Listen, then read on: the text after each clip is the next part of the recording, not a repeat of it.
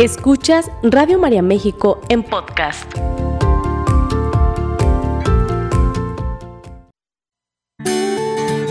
Bienvenidos a Envejecer, un programa de radio para el adulto mayor, un espacio para informar, comprender y apoyar al adulto mayor presentado por Juan Pablo Ledesma Hayer, médico, internista y geriatra, porque deseamos una vejez digna y saludable, porque hay mucho por hacer y porque todos podemos llegar a ser.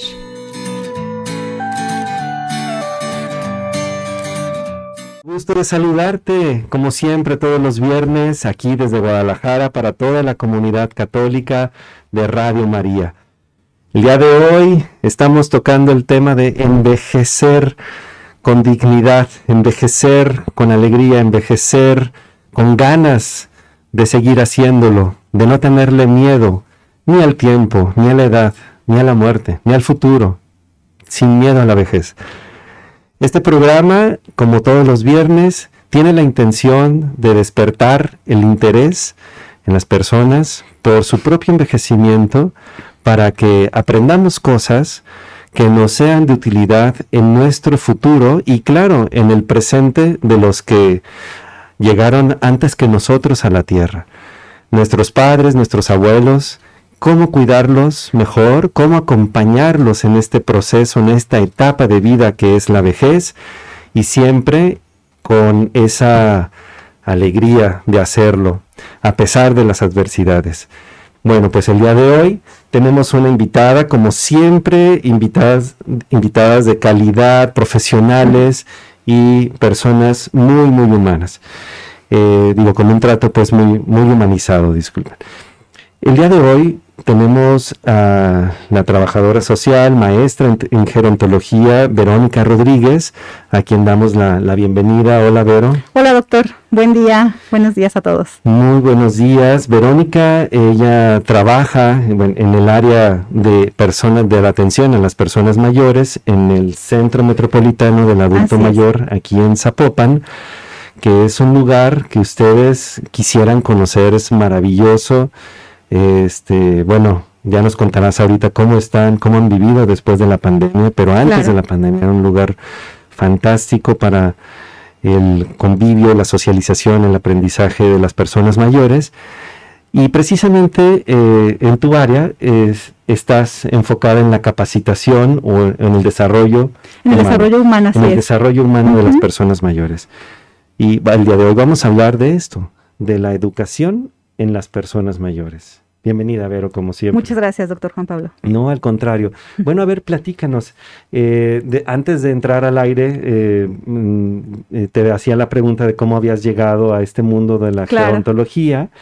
Ya me platicaste cómo llegaste, digamos, administrativamente, pero ¿qué fue lo que te enganchó de las personas mayores para quedarte trabajando con ellas? Claro, bien, a mí me enganchó las ganas de vivir de la población que se dedica precisamente a envejecer de una manera activa. Eh, yo cuando llegué a conocer a los adultos mayores a un área que anteriormente ahí en DIF se llamaba estancia diurna, llegué, los conocí, empecé a ver sus manualidades, empecé a ver sus talleres, en este caso el taller de la maestra Leti Romero, que es el taller Renacer. Empecé a ver el entusiasmo, las ganas de vivir de los adultos mayores. Yo en aquel entonces tenía 27 años y decía, bueno, ¿cómo es posible que yo no tenga las ganas de vivir que tienen estos adultos, estas personas mayores? Y fue que me enganché con esta parte del desarrollo humano del adulto mayor, porque ellos, a pesar de tener vamos, 80, 85, 90 años, de pronto los veía preparando su proyecto de vida.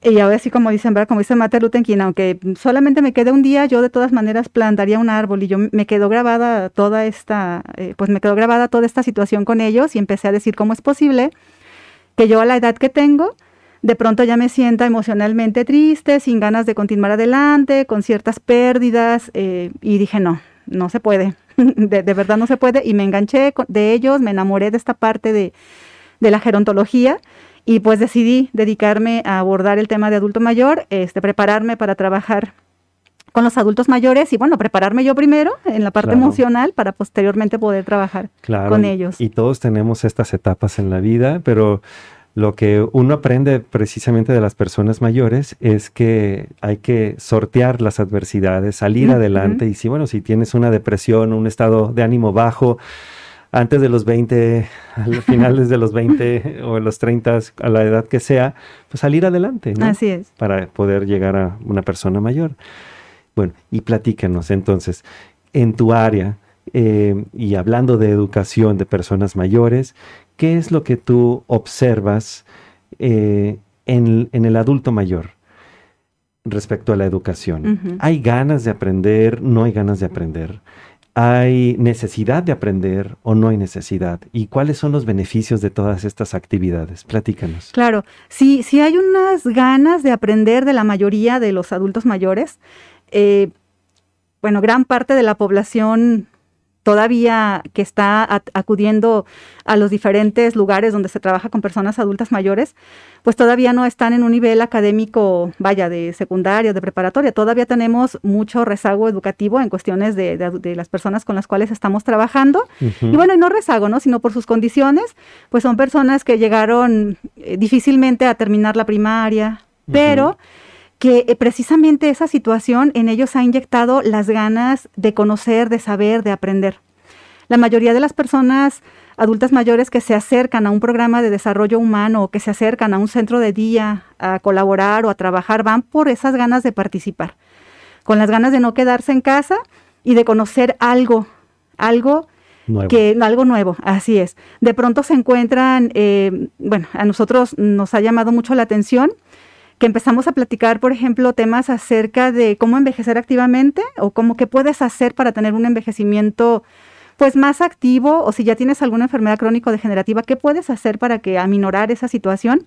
Y la gente está ávida de conocimiento, o sea, quiere conocer, quiere saber cómo le puedo hacer, Verónica, cuál taller me puedes brindar, o incluso ellos mismos se acercan a nosotros y nos dicen los temas que ellos quieren aprender.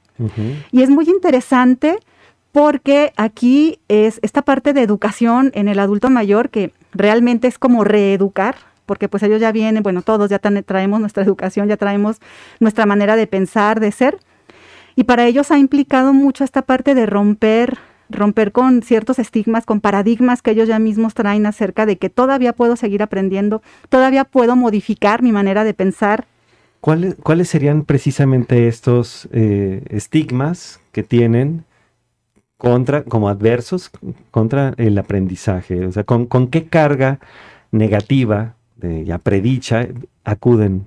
Sí, es común que lleguen y digan, yo ya no puedo aprender nada, ya, soy viejo, ajá, ya estoy ya soy viejo, eh, si tienen alguna enfermedad ya estoy enfermo, o es lo que me tocó, o sea, que es lo que escuchamos muchas, muchas ocasiones, eh, porque muchas de estas veces es como eh, ellos tienen que romper, por ejemplo, con eh, lo que últimamente se ha, se ha, visto mucho en el adulto mayor, que es la carga de los hijos hacia ellos, por ejemplo, de cuidar nietos. Y de repente es llegar, ¿sabes qué? Yo no puedo porque me tocó, me tocó tener que ayudar a mis hijos y no puedo venir a un curso o a un taller porque es el día que tengo que cuidar a mis nietos, ¿no? Por ejemplo. Eh, esta parte también de mi la en las mujeres se da mucho todavía el mi esposo no está de acuerdo, no me deja, porque aquí me hacen pensar diferente. Eh, porque eso tiene la parte de la, de la capacitación en el adulto mayor o lo de la educación permanente, nosotros le llamamos educación permanente, eh, porque de repente hay adultas mayores que llegan con bueno, vaya que de repente es, bueno, ¿sabes qué? Voy a preparar todo un día antes para mañana poderme venir al taller. Y entonces empiezan a poner cierto límite en casa con, con los hijos y con el esposo y de pronto es, no, no están de acuerdo los otros. los otros son los que rezongan, los que no quieren y los que ya no quieren dejarla ir. Y de repente llegan con la capa caída, ¿sabes qué? No, es que mi esposo tiene razón, o sea, yo ya estoy grande, ya estoy vieja, ya para qué aprendo, ya para qué quiero es lo que me tocó, tengo que ayudar a mis hijos, las condiciones ya no son las mismas, ellos necesitan alguien que les ayude a cuidar a los nietos y pues yo no los puedo dejar abajo, ellas dicen de esta forma también, porque pues mm, ¿quién los ayuda? ¿Quién los cuida? Qué increíble, o sea que el machismo perdura, estas actitudes machistas o eh, egoístas tal vez, eh, pero también estas actitudes negativas hacia la propia vejez. O sea, les están diciendo, tú por ser mayor ya no puedes andar yendo a la escuela. ¿Qué es eso?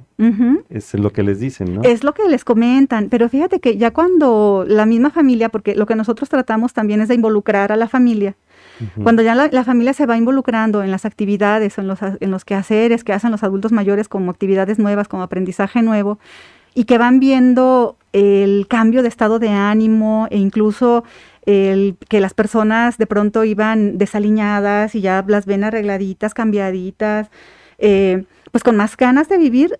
Nos ha tocado que llegan las familias, vengo a ver dónde está mi mamá o mi papá. ¿Qué le hacen? ¿Qué le hacen? Porque, ajá, nosotros no podíamos hacer que él quisiera bañarse todos los días, por ejemplo, y ahora pues ya lo está haciendo.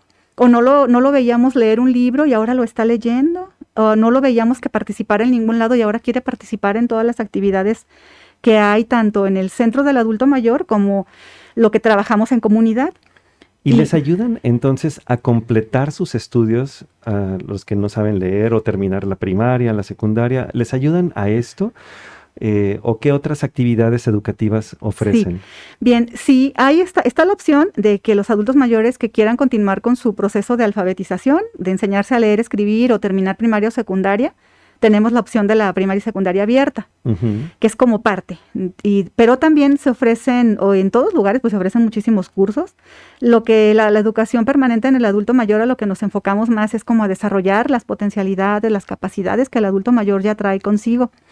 Nosotros, eh, la idea y la intención no es llegar y educar y decirte, ah, yo te voy a decir cómo hacer las cosas, sino más bien es partir de la propia realidad del adulto mayor. O sea, tú tienes ya una capacidad, tú ya tienes una, eh, una vida, traes mucha sabiduría, vamos a ver qué podemos hacer con todo lo que tú ya traes, ¿no? Entonces, no, es, es, educar, es reeducar, pero educando nuevamente eh, a partir de las propias experiencias, ¿no? O sea, yo no voy como de pronto en cuando vas a algún lugar a evangelizar, entre comillas, ¿verdad? Que dicen, bueno, no vengo a evangelizarte, vengo a aprender de ti, ¿no? Y vamos a ver cómo vamos a trabajar todo esto. Entonces, yo lo que siempre les digo a los adultos mayores es, tenemos temas que los van a ayudar a, por ejemplo, a mejorar autoestima, a fortalecer eh, la parte de que si sabes leer y escribir o que te interesa lo de las redes sociales para que aprendas computación o para que tengas temas de cómo envejecer activamente, pero les vamos diciendo, pero tú qué tienes, a ver qué hay, qué hay en ti que podamos trabajar. Y qué es eh, precisamente cuando tú te acercas a las personas mayores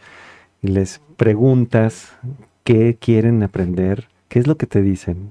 ¿Cuáles son los temas de interés? Los temas de interés, hay, hay unos temas de interés, aquí los traigo, ¿Sí? este, anotaditos, porque fíjate que es muy interesante lo que los adultos mayores quieren trabajar y ahí se, denota pues la, mm, el interés de ellos en cuestiones de autoestima y de, y de, pues sí, sobre todo en cuestiones emocionales y de salud mental. Salud mental. Ajá. Hace poco hicimos un estudio de varios adultos mayores y nos, ellos nos mencionaban esta parte. A mí me interesa conocer autoestima y emociones, salud mental, nutrición, espiritualidad, también hablaban de esto, tanatología y pérdidas, eh, comunicación personal y familiar y los cambios y procesos del propio envejecimiento. O sea que estamos hablando de lo que, lo que en alguna ocasión mencionábamos sobre la gerontoprofilaxis.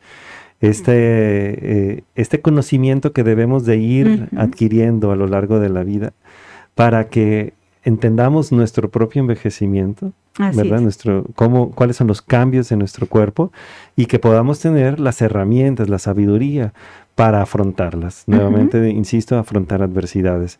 Y esto hace que tengas una mejor prevención para tu vejez, gerontoprofilaxis. ¿Están interesados en esto? Sí, sí, sí, sí, están interesados. Y de hecho... O sea, no en eh, idiomas, computación o eh, historia del arte, cosas así. También les llama la atención, pero hay más interés en la parte de la salud mental y la salud emocional y de, y de saber cómo pueden precisamente aminorar las situaciones que ellos ya puedan traer cargando con alguna enfermedad crónico-degenerativa.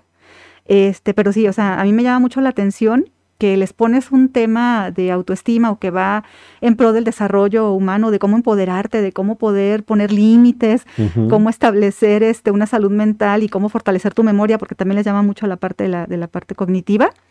Y, y son los temas que más les gustan ¿Y qué diferencias has notado tú, Verónica Rodríguez, que has estado ya pues tiempo trabajando en la educación, capacitación de personas mayores, a lo largo de, las décadas, por ejemplo, bueno, no sé, en la década pasada y esta, ¿qué has notado tú como cambios generacionales?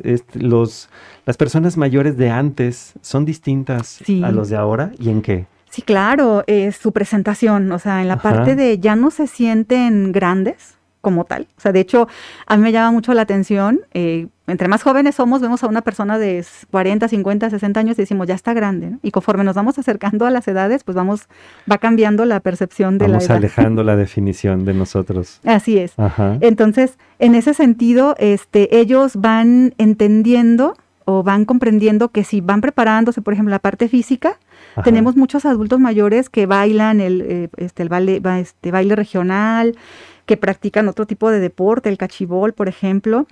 Y regularmente ya no es como ese estigma del adulto mayor que ves en la foto, de la persona que trae su sombrerito o la señora que trae su chalecito, su rebozo. No, ya son personas de 60, 70 años que en su arreglo personal traen su tacón, traen su cabello pintado, están muy maquilladas. De hecho, yo digo, voy a ir con alguna de ellas a que me ayude, ¿verdad? Que me dé algunas clases de, de personalidad en el sentido, pues, de, de la presencia porque ya, eh, este, y eso es lo que se va que, se va que van cambiando. De hecho, cuando ingresan ahí con nosotros, de pronto llegan, pues muy sencillas, por llamarlo de alguna forma, en su vestimenta, y poco a poquito, conforme van teniendo también el contacto con otras personas, o con los talleres, o con las actividades que ellos van gustando y van trabajando, se va viendo paulatinamente cómo va cambiando su, hasta su sentado, su manera de pararse, su caminar, ajá.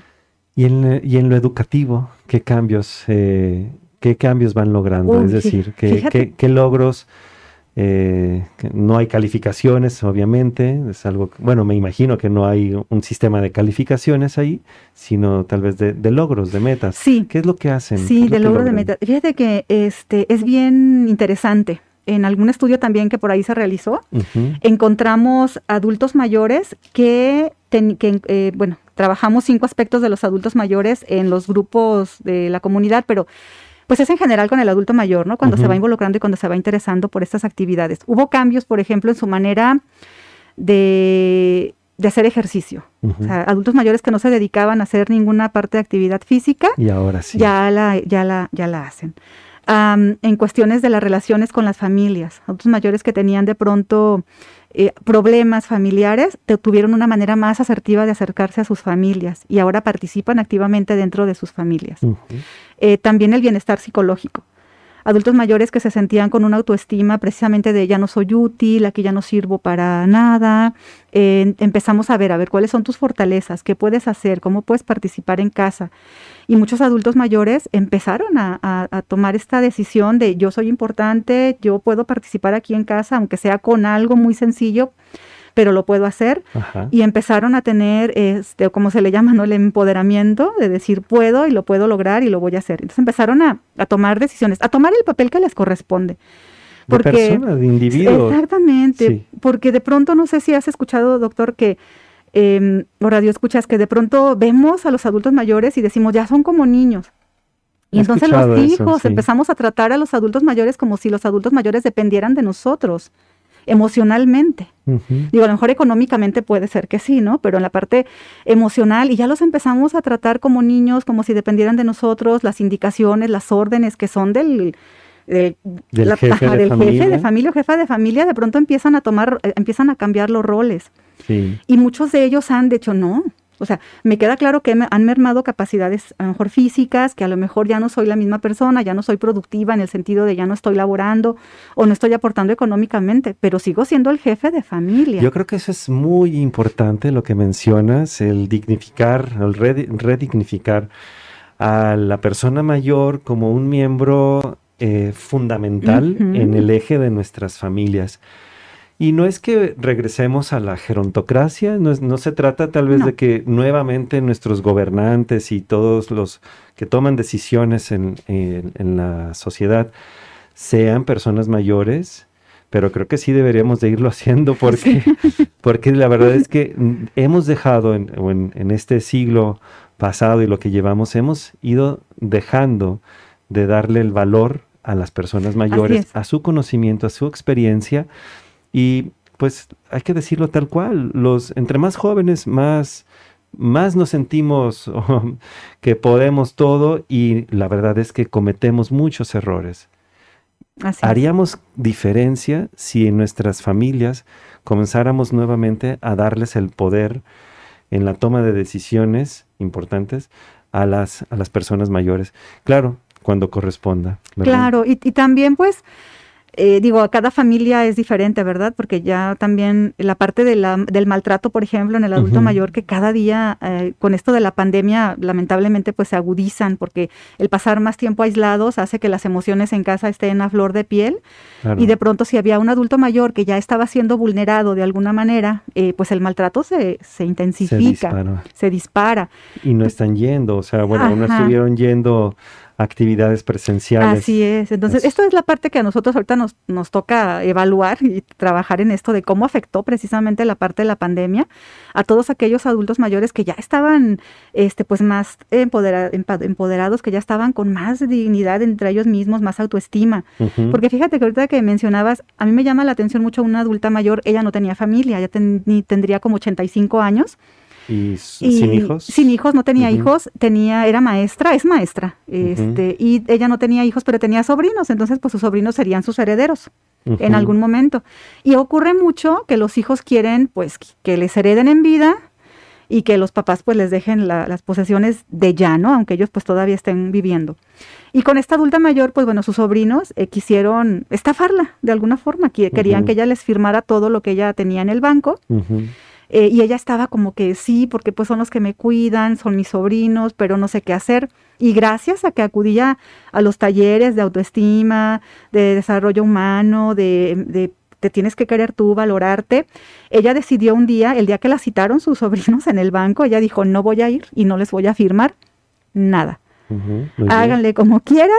Yo este, entiendo que todavía soy una persona que me valgo por mí misma, necesito estos recursos para vivir lo que me reste de vida Claro. Y va a haber un testamento. El día que yo ya no esté con ustedes y lo que me quede de bienes, pues ya los tendrán ayer Ya se enterarán. Ya se enterarán. Y fue muy bonito porque dices, bueno, a lo mejor es una persona, pero ya con el hecho de que logres que una persona tome conciencia de lo que puede también causar una situación de este tipo, que la pueden dejar en la ruina o la pueden incluso abandonar, porque ha sucedido, este, para nosotros ya es, bien, es muy gratificante. Y eso es educación, a fin de cuentas, que tú eh, sepas, que tú sepas las leyes, el, marco legal, lo básico, no es que te, haces, que te hagas experto, lo mismo que no te vas a hacer experto en nutrición en, eh, cuando tomas uno de estos talleres.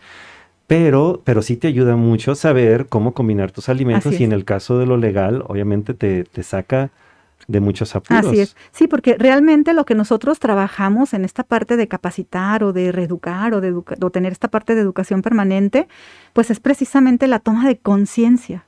Lo que yo estoy haciendo, eh, porque también, bueno, vamos a reconocer la otra parte, ¿no? Digo, también habrá adulto, personas adultas mayores que de pronto pues también tengan unas ideas que no van con la familia y pues tengan muchos problemas y les y el adulto mayor en algún momento dado pueda no tener la razón. Pero entonces, eh, por eso nosotros vamos más encaminados a la parte de que tomen conciencia de lo mm. que está pasando con ellos y de lo que está pasando con su familia y de cuál es la realidad pues que estoy viviendo y cuáles son los cambios o responsabilidades que yo como persona adulta mayor estoy dispuesta a afrontar y abordar para que también mi situación de mi familia o el entorno o lo que yo quiera que se modifique, pues se modifique. En estos talleres educativos de, desarrollo humano, ¿cuál, ha sido tu alumno más longevo? ¿O alumna? Alumna más longeva. Eh, este, esta señora precisamente de 80, era de 87 años, creo. Ajá. Ella tendría como 87 años, sí. Hemos sabido de personas que a los 80 años siguen escribiendo, siguen estudiando, siguen aprendiendo y que también transmiten el conocimiento. ¿Qué hay de esto? O sea, ¿qué hay, qué hay de las personas mayores como educadores? Perfecto. Sí, y de ¿Sí hecho, eh, hay? sí. y de hecho era lo que eh, tenía la idea pues de comentar en la pregunta anterior, pero es tanta información de repente. Es mucha información y creo que vamos a, ir a una, pequeñita pausa. Pero bueno, antes de pasar a ella, quisiera hacer un pequeño resumen con el público. Tenemos aquí a nuestra invitada, Verónica Rodríguez, quien es maestra en gerontología y que tiene pues una amplia experiencia en, la educación, capacitación a través de talleres de desarrollo, humano, en personas mayores, en el área donde trabajas, en el DIF Zapopan. Pero esto lo pueden replicar ustedes en donde se encuentren.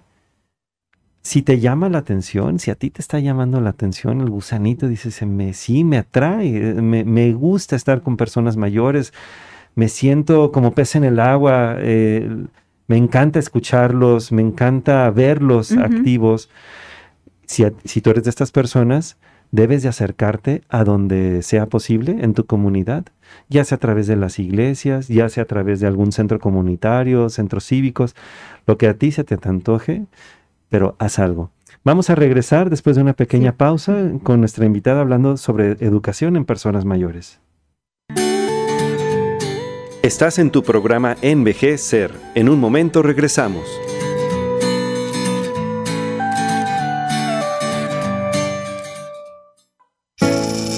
Ya estamos de vuelta en tu programa Envejecer. Escucha y participa. Nos decía que una alumna suya de 87 años había, había tomado decisiones tan importantes gracias a los talleres precisamente. Y mencionábamos que tú en tu comunidad puedes hacer algo por reactivar ya, en este momento, ya las, eh, las actividades con sus prudencias. Ahora estamos en esta ola delta, vendrá otra ola seguramente y luego el próximo año otra, no, no, lo sabemos, tal vez no llega nada y ya se va por fin este bicho, no lo sabemos, pero lo que sí sabemos es que la salud mental de las personas, de todos, ¿eh? de todos, pobrecitos niños, nuestros pequeños están batallando mucho, pero de todos está, su, está sufriendo las personas, las personas mayores más la soledad, el aislamiento, eh, la desconexión, la desvinculación, pues la ruptura de vínculos, todo esto. Entonces, si puedes hacer algo en tu comunidad, hazlo con las debidas precauciones y, y si tienes alguna duda, te podemos orientar, de verdad.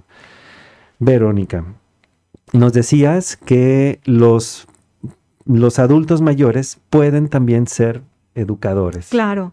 Claro, mira, y algo de lo que ha surgido precisamente a través de los talleres es que hemos detectado líderes.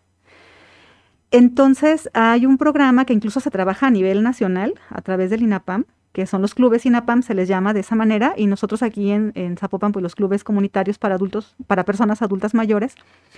Entonces, eh, cuando vamos a las comunidades y vamos localizando adultos mayores que están por ahí en la comunidad, de pronto nos encontramos gente que te dice, oye, yo no sé ni leer ni escribir, yo ni siquiera he hablado nunca ante, la, entre el público, nada, o sea, no soy una persona pues que toda la vida ha estado en casa y de pronto pues vamos invitándolas a que pertenezcan a estos grupos de, de personas adultas mayores. Y de repente vamos detectando líderes, ¿no? O personas que no sabíamos que podían ser líderes, eh, a veces la necesidad nos lleva a formarlos, a decir, vamos a, necesitamos una persona que sea el presidente de este club y empezamos a hablar, oye, eh, tú tienes más tiempo, tú tienes disponibilidad, tú tienes disposición y de pronto la persona más calladita, la persona más seriecita, la que no pensábamos que en algún momento dado pudiera ser la líder comunitaria, resulta que es la líder comunitaria. Y se prepara este, para posteriormente replicar la información en el club comunitario hay un modelo de atención que nosotros tenemos y que con mucho gusto lo podemos compartir a quien guste en cualquier parte de, este país, e incluso pues fuera de aquí también. También nos este, escuchan sí, claro, O sea, se pueden contactar y, y podemos eh, platicar sobre este modelo de atención donde los grupos comunitarios son grupos autogestivos. Pero sí te contamos con la parte de estar acompañando al que es líder, al que es el líder del grupo, lo estamos capacitando. Posteriormente ya nos has acompañado en algún momento, doctora, ya a darles charlas a los adultos, a los líderes comunitarios. Se les entrega un paquete de temas que pueden estar revisando semanalmente en sus clubes. Y los adultos mayores que se preparan para ellos son los que replican esta información. Entonces, sí preparamos a líderes para que ellos precisamente vayan después con esta parte de... Y también pienso que el conocimiento técnico, también ese es otro, eh, ese es, otro eh, regalo que aún tenemos en las personas que les podamos aprender de los oficios, por ejemplo, ¿no? De, de, carpintería, de escultura, de bordado, de, o sea, muchas.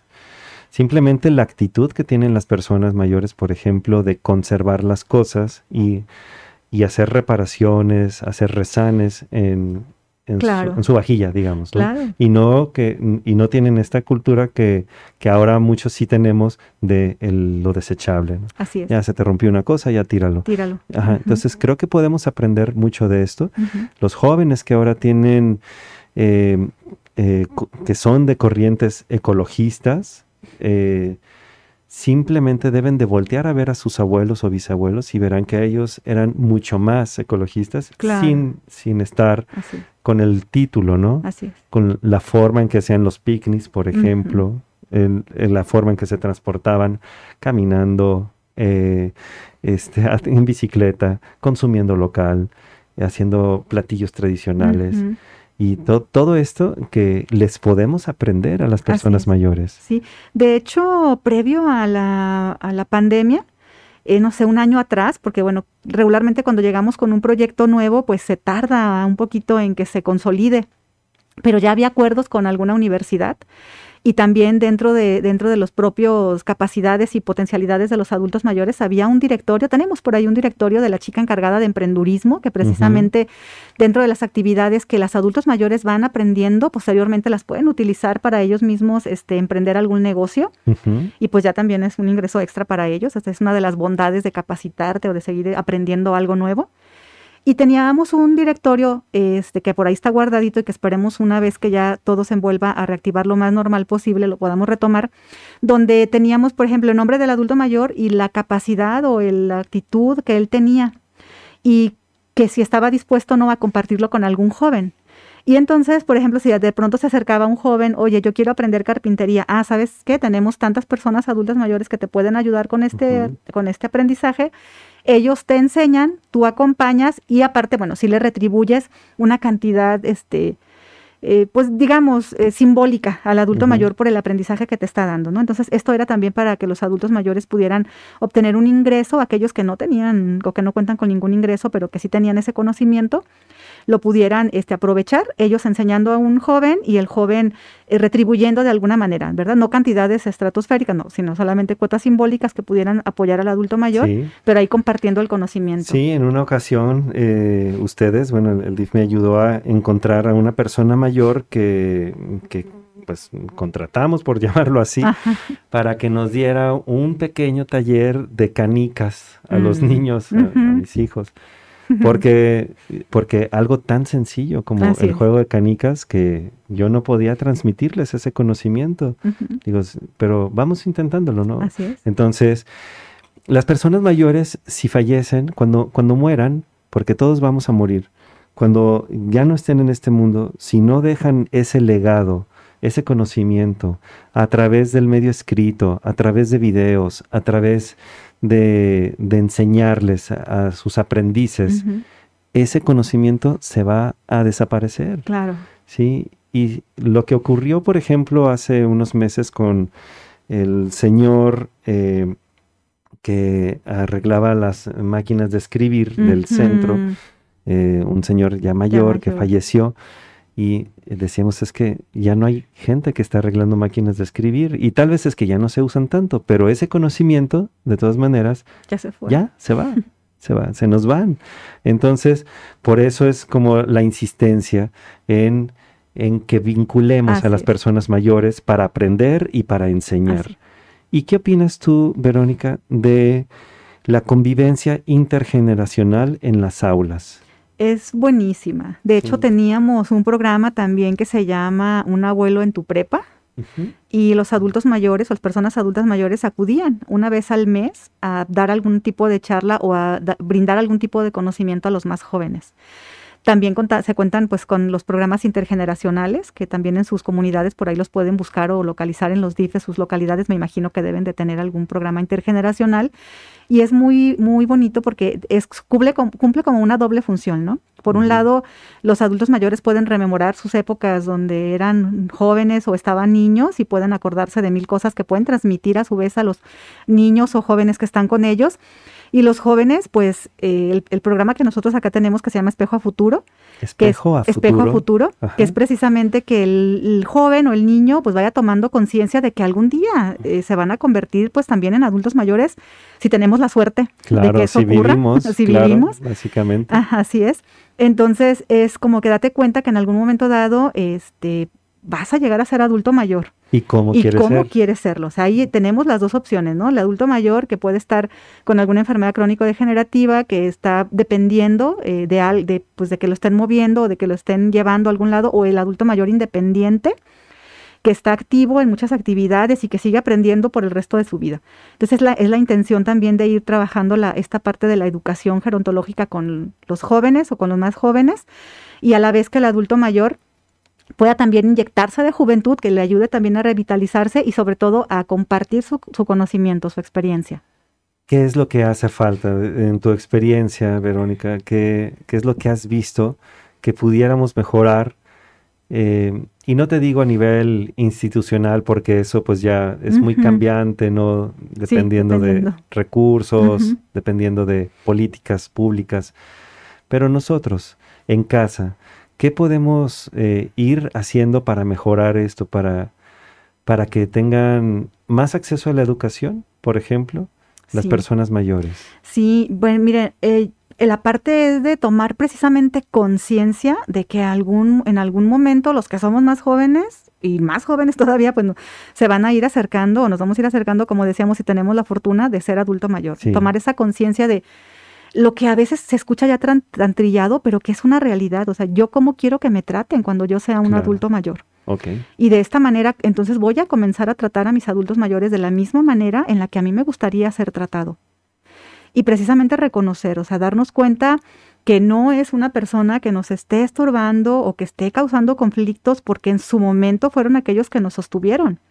Y aquellos que nos regalaron y que nos dieron lo que tenemos, eh, a, la, gran mayoría. Claro, nuestro, nuestra educación depende de ellos, gracias a ellos.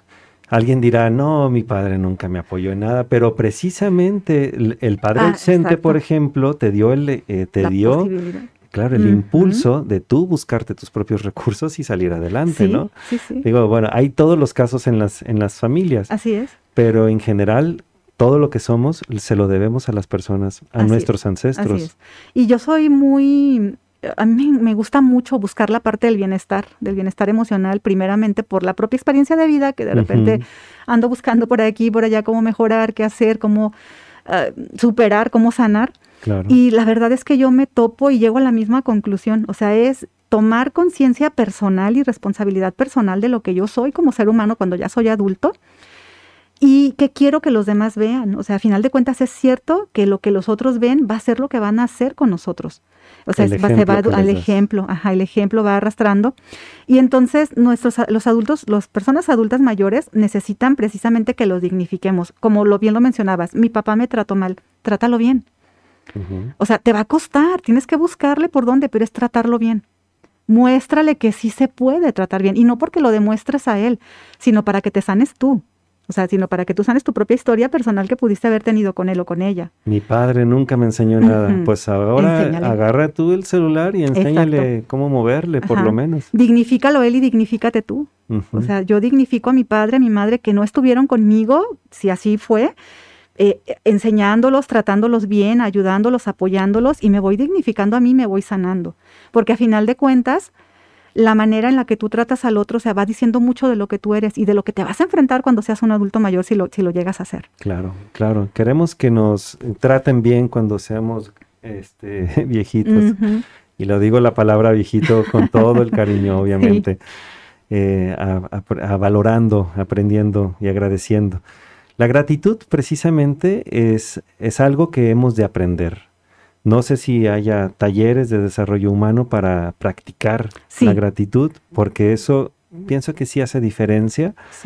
en, cómo aprecias el mundo. Claro, y también, por ejemplo, también con los adultos mayores, ¿no? Llegan aquellos adultos mayores que conoces sus historias de vida y que sabes que, que son difíciles eh, y que los hijos son los que no se acercan con ellos y también es la parte de agradece, agradece a tus hijos, o sea, vamos cambiando las formas, vamos haciendo cosas diferentes que te reditúen resultados distintos. Claro. Entonces vamos haciéndolo al revés, vamos haciéndolo. Si, tú, si todo el tiempo has reclamado, ahora no reclames, ahora agradece vamos dando gracias de todo lo que va ocurriendo. Y sí, la mayoría de los talleres tienen esta, este tinte de agradecer. Me ha, me ha encantado que de, eh, podemos empezar con cosas muy básicas y con cosas emocionales, desarrollo humano, de nuestro propio envejecimiento, cómo podemos aprender esto y que Después podemos seguir aprendiendo otras cosas. Así es. Hay, como tú dices, forma de terminar la preparatoria, forma de empezar una licenciatura, agarrar una maestría, terminar tu doctorado, escribir el libro o, los varios libros que quieres, que tienes en mente, eh, aprender oficios, aprender eh, técnicas. O sea, hay, la verdad es que hay tanto que aprender y que la vida se nos va sin, sin darnos cuenta. Sí. abrir y cerrar de ojos. Hay universidades en donde ya hay programas para, para personas mayores, pero ya hablaremos de eso en otra ocasión, Verónica. Muy bien. Pues no me queda más que agradecer. ¿Con qué, ¿Con qué frase o con qué pensamiento nos dejas? Me encanta una máxima que tenemos en algunos grupos de autoayuda que dice que toda la vida vamos a seguir aprendiendo, pero también nos vamos a seguir equivocando. Vamos a dejar de aprender y de equivocarnos el día que ya no estemos aquí. Entonces no tengamos miedo, aprendamos todos los días. Es excelente.